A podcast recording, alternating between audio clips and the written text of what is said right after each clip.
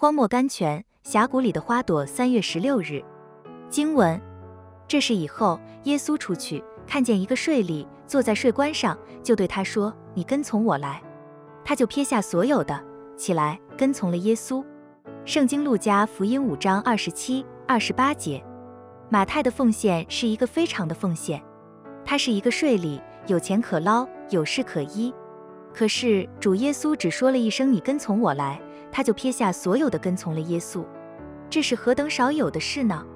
主并没有给他更高的职位、更丰的薪水，我们顶愿意舍弃。如果我们能赚得更多，马太却不然，他明知意跟从了这拿撒勒人耶稣，一生的功名就此断送，并且还要遭人轻视。可是他情愿跟从耶稣，这是何等难能的事呢？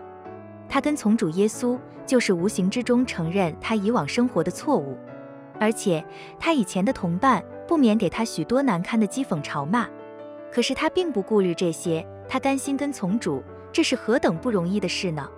他跟从主后，为耶稣大摆筵席，二十九节，欢欢喜喜地接待他所跟从的主。许多人跟从主是忍痛的，不得已的；许多人跟从主是应着景象，咬紧牙关的；许多人跟从主是流泪叹气的。能够甘心跟从主已是少有，能够乐意跟从主更是罕见。马太不止甘心。且是乐意，这是何等可贵的事呢？主今天仍盼望在我们中间找见马太，选。